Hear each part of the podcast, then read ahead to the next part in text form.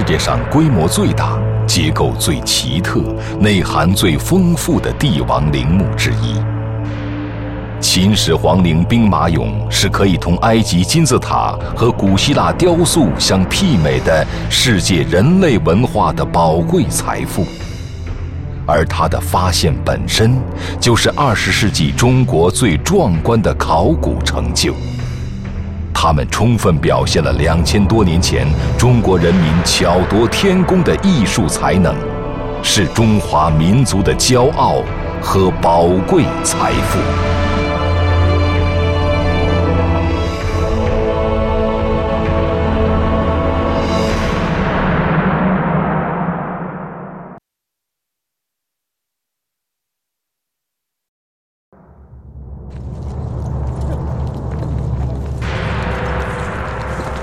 前二百一十年的一天，中国历史上最伟大的皇帝秦始皇嬴政，又一次开始了他巡游中国大地的旅程。每隔一段时间，他都要离开都城咸阳，出去看看这块被他征服的土地。这一次已经是他第五次出巡。然而，这一次的出巡却并非志得意满。秦始皇在途中一病不起。七月丙寅这一天，秦始皇在沙丘平台去世。这位是中国得到统一的王者的人生历程结束了。虽然秦始皇无比留恋那叱咤风云、号令天下的英雄时代，他不甘心离开一手缔造的帝国以及尘世间的荣华富贵，但他却无法抗拒死亡的召唤。他带着遗憾离开了人世。然而，就在这深深的遗憾中，也有一丝欣慰，因为。他在冥界为自己打造了一个同样辉煌的帝国。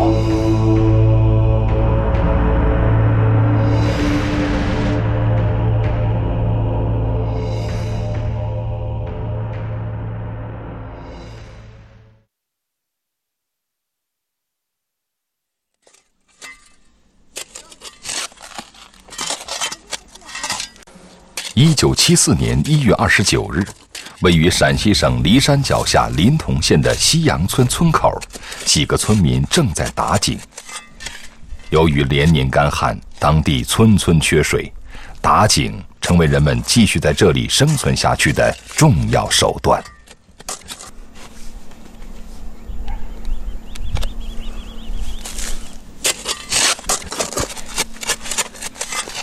铁锹下。挖出几个残破的陶制人头，以及众多断腿残臂的乱陶片。面对这些残缺的陶制躯体，大家议论纷纷，有的说像瓦神爷，可能挖到瓦神庙了。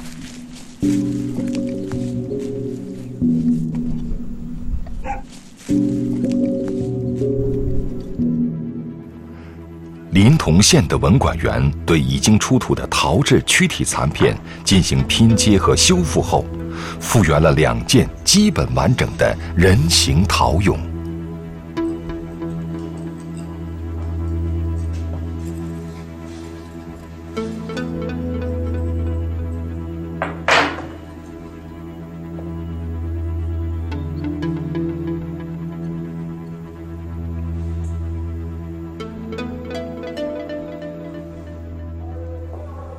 这是两名武士俑，而且和真人一样高大。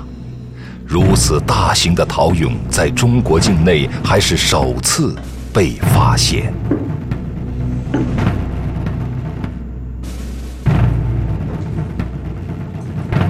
发现陶俑的西洋村向西不远，坐落着举世闻名的陵墓——秦始皇陵。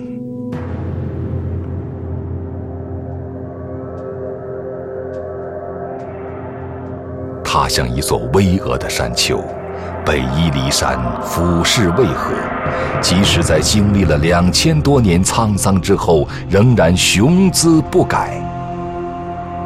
这座陵墓下面，埋葬着中国历史上最伟大的皇帝秦始皇。在秦陵附近发现的这些陶俑，从身上的装束看，正是秦代的武士。他们极有可能和秦始皇陵有关。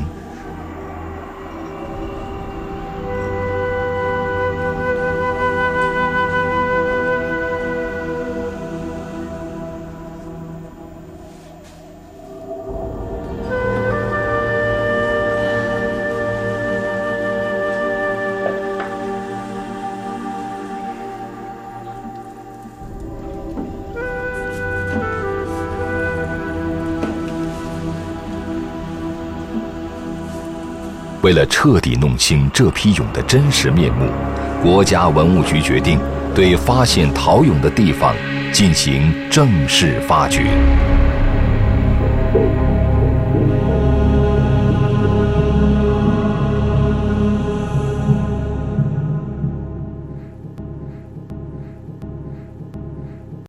在挖掘过程中，考古人员从泥土中又发现了大量的青铜兵器。仔细清理以后，兵器表面上显露出一些文字。在这支戈上写着这样的文字：“五年，相邦吕不韦造。”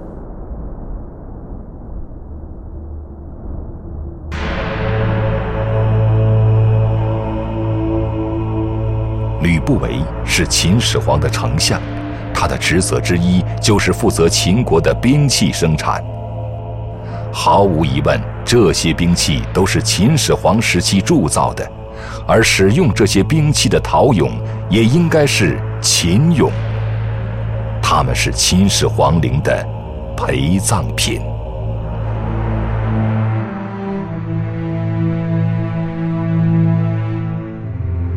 这些陶俑的面世，揭开了一个埋藏在地下的秘密世界。那正是秦始皇当年为自己打造的另一个辉煌的帝国。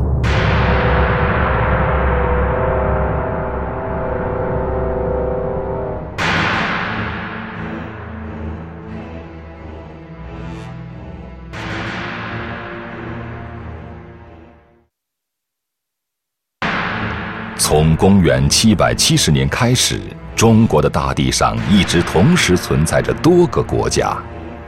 秦始皇嬴政出生时，还有七国并存，他们是齐、楚、燕、韩、赵、魏、秦。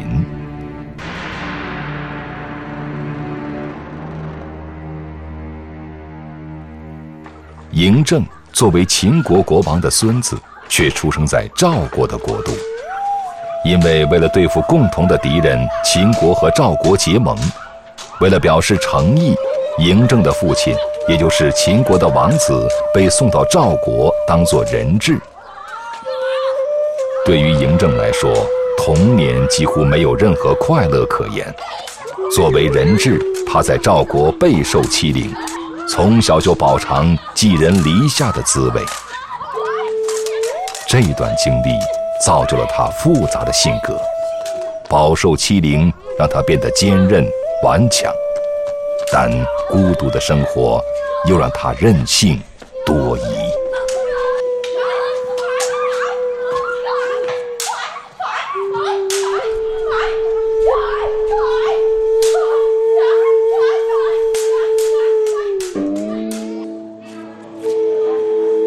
后来，在赵国一位富翁。吕不韦的帮助下，嬴政父子离开赵国，逃回了秦国国都。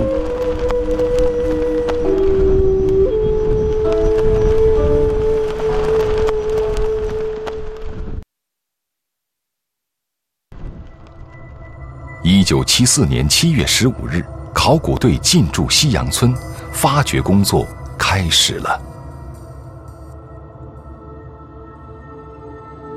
经过一年的发掘，一座巨大的兵马俑坑被揭开，饱受二十多个世纪黑暗挤压之苦的数千余件兵马俑和数十辆战车面世了。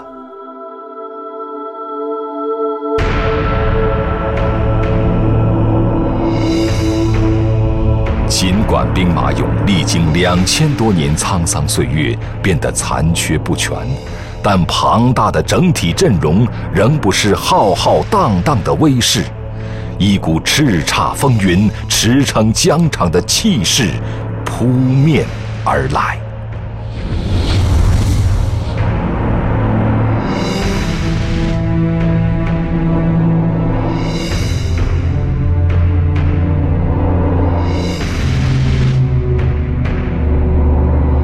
坑中最前端横排三列，共计二百零四件武士俑。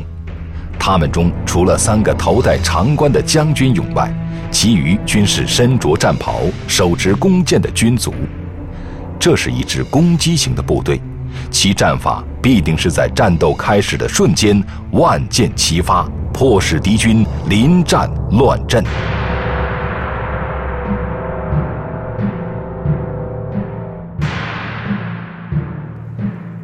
随后是在九个过洞中呈纵队排满了簇拥着战车的铠甲俑，这部分似乎是人数最多的主力作战部队。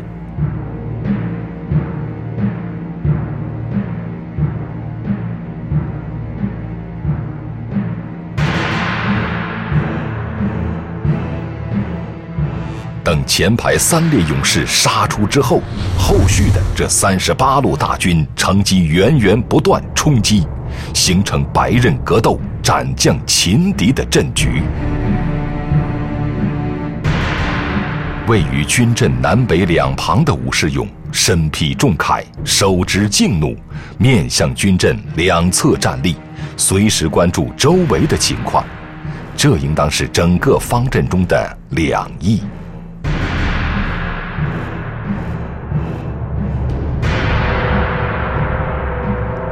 俑群的后部尚未挖掘，但据考古学家探测，有三排甲士做横队排列，背对大军，这便是方阵的卫。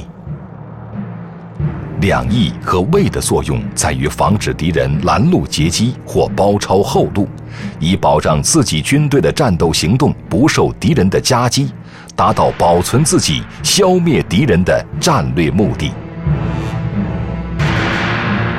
这个俑坑被命名为一号坑，它代表了一个典型的方阵格局。阵中的车马和武士俑背西面东，向世人显示了整个俑群具备了风、义、卫、本几个在方阵中不可或缺的组成部分。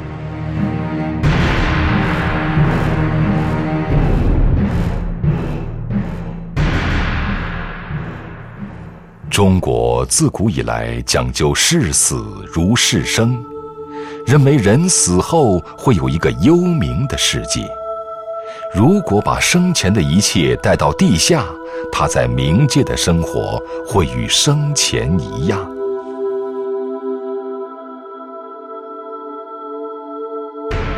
作为至高无上的君王，秦始皇深知，军队是巩固帝国的重要支柱。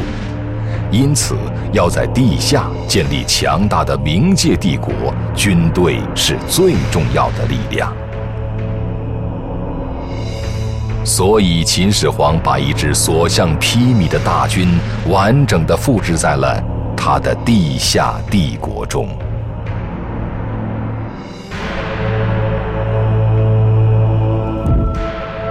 兵马俑坑中。众多的兵俑个性鲜明，栩栩如生；所有陶俑面目无一雷同。他们平均身高一米八左右，精干魁梧，庄严肃穆。就数量最多的武士俑而言，以年龄区分，有稚气未脱的少年，也有满脸沧桑的老兵。以表情而言，有的面带微笑，有的愁容满脸。以民族而言，既有中原人士，也有边疆壮汉。总之，每一个武士俑都透露出每一个人不同的身世、外表和心事。在他们的眼里，能看到的是幼稚和成熟的区别，看不到的是对死亡的恐惧。既然身为男儿，就要用生命去拼搏，赢得短暂的功名与荣华。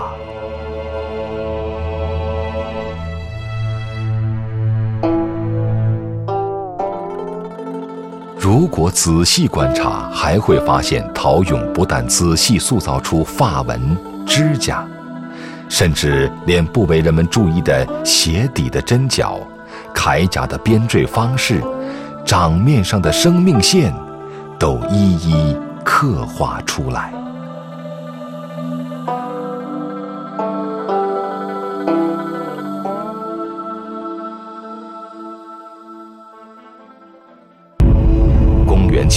百四十七年，刚十三岁的嬴政登上了秦王的宝座。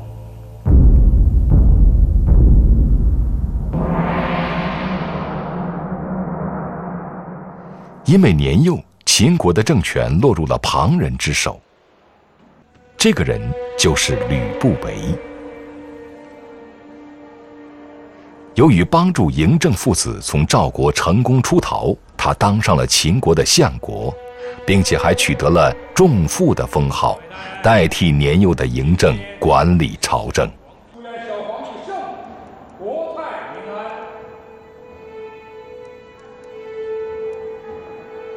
还有一个人也能影响朝局，他是嬴政的母亲赵太后。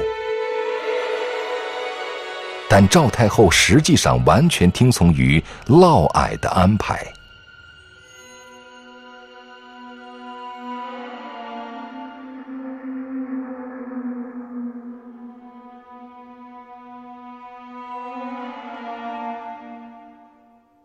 嫪毐作为赵太后的男宠，也加入到了秦国争权夺利的斗争中。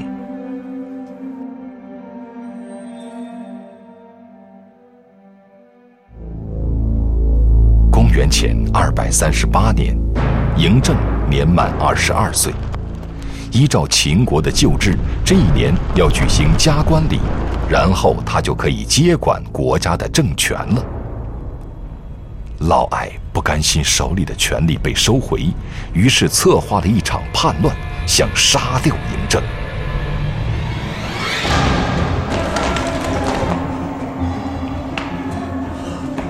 嬴政早有防备，用暴力手段平息了叛乱。对于这位自己母亲的情人，嬴政恨之入骨，他下令把嫪毐车裂。车裂是中国古代最残酷的刑罚，行刑者用五匹马从五个方向把一个人的躯体活活扯开。走！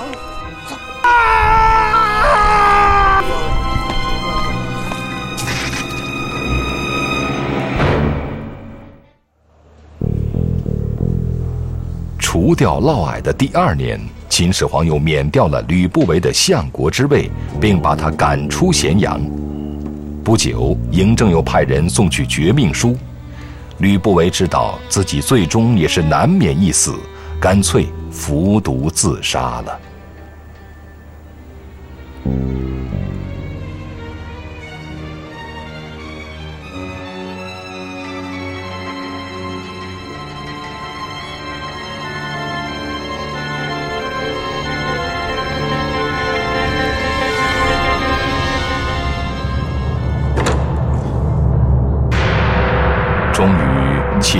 政权完全由嬴政自己控制了。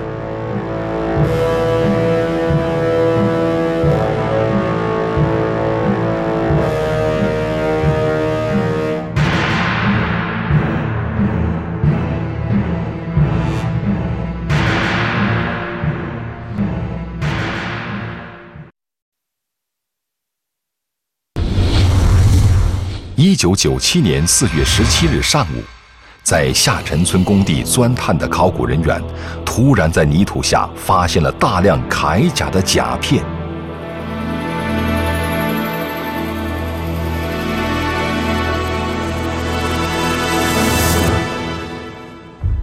经过仔细清理，发现这些甲片原来是用铜丝连起来的青石铠甲，甲衣形制与秦永坑陶制武士俑的甲衣基本相似。在两个不大的探方内，先后发现了七十余领石质铠甲。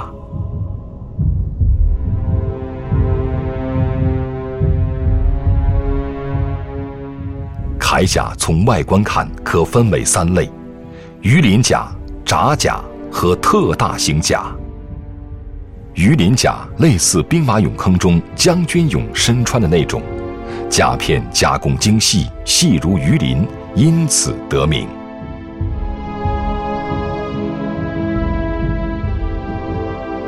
札甲是由长方形或近似方形的甲片组成，约占出土铠甲总量的百分之九十七。这是秦代武士常穿的铠甲。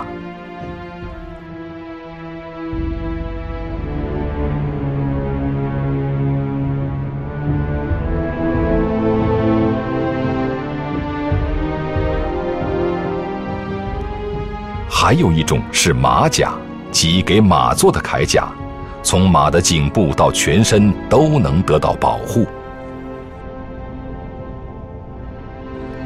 石铠甲虽然制作工艺高超、造型精美，但如果穿在身上，显然太重，而且太脆，因此它并非实用作战装备，显然也是为秦始皇陵陪葬的名器。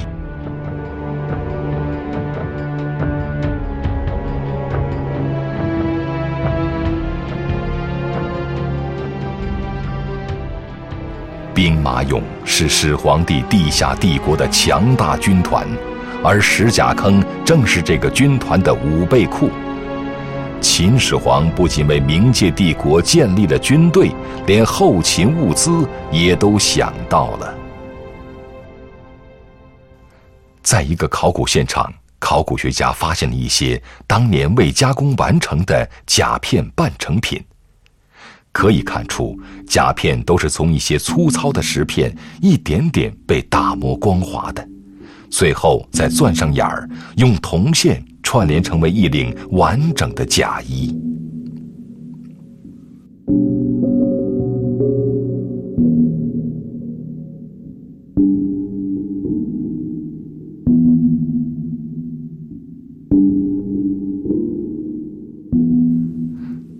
古学家还发现了当年制作石甲片的工具磨石，还有这些磨石都不大，可能是工匠们拿在手里进行打磨用的。也就是说，这每一片的石甲都是手工磨制出来的。可见制作这些石甲就得动用多少人工。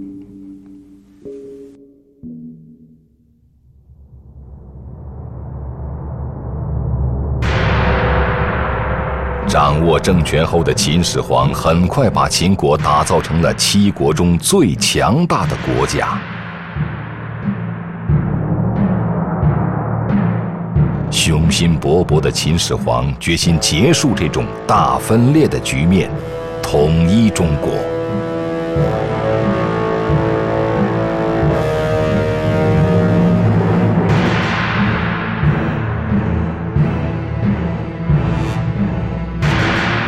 公元前二百三十三年，数十万秦国大军攻入韩国，摧枯拉朽般拿下了韩国的都城，把韩国的领土变成了秦国的一个区。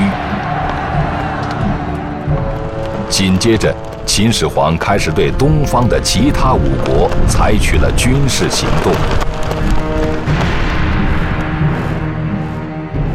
公元前二百二十一年，秦国的大军占领了齐国。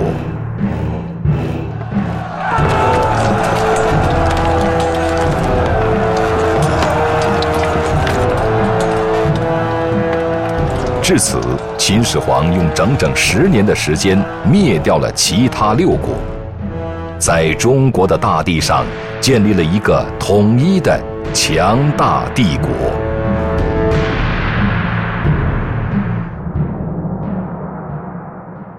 九七七年三月，考古人员对三号兵马俑坑进行了挖掘。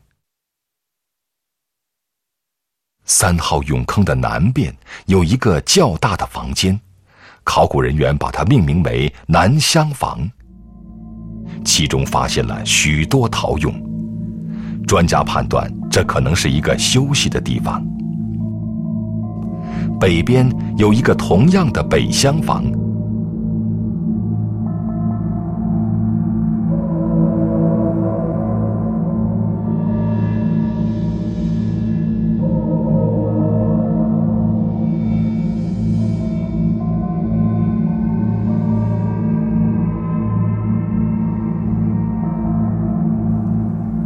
的车马房中有彩绘木质战车一乘，战车上有四件陶俑。这个俑坑是做什么用的呢？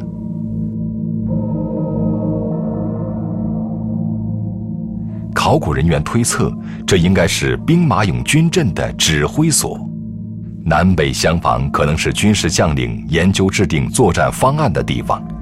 这辆战车可能是指挥者的专车，用来视察战场局势。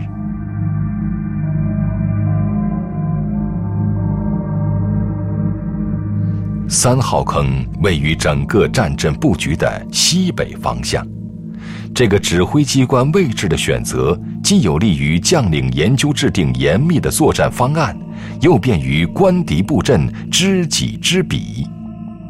更为重要的是。这里避开了整个军阵的正面，一旦开战，指挥将领的人身安全就有了保障。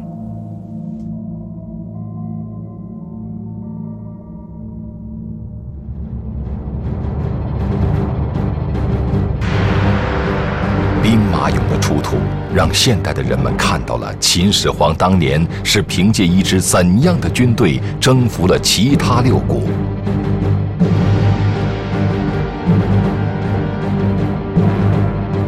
而且让人们窥测到了秦军当年深刻的军事战略和军事思想脉络。秦俑坑军阵布局和兵种的排列，隐现着一种随战场情况变化而军种和兵种配置也随之变化的迹象。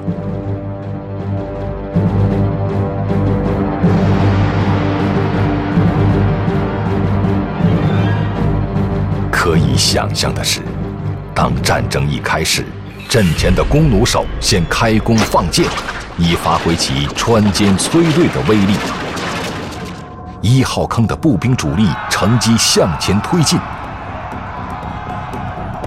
紧接着骑兵与车兵避开敌军正面，以迅猛的特长袭击敌军侧翼。一号坑步兵主力在接敌的同时，将队形散开，和车骑兵种共同将敌包围，致使敌军呈困兽之状，从而达到歼灭的目的。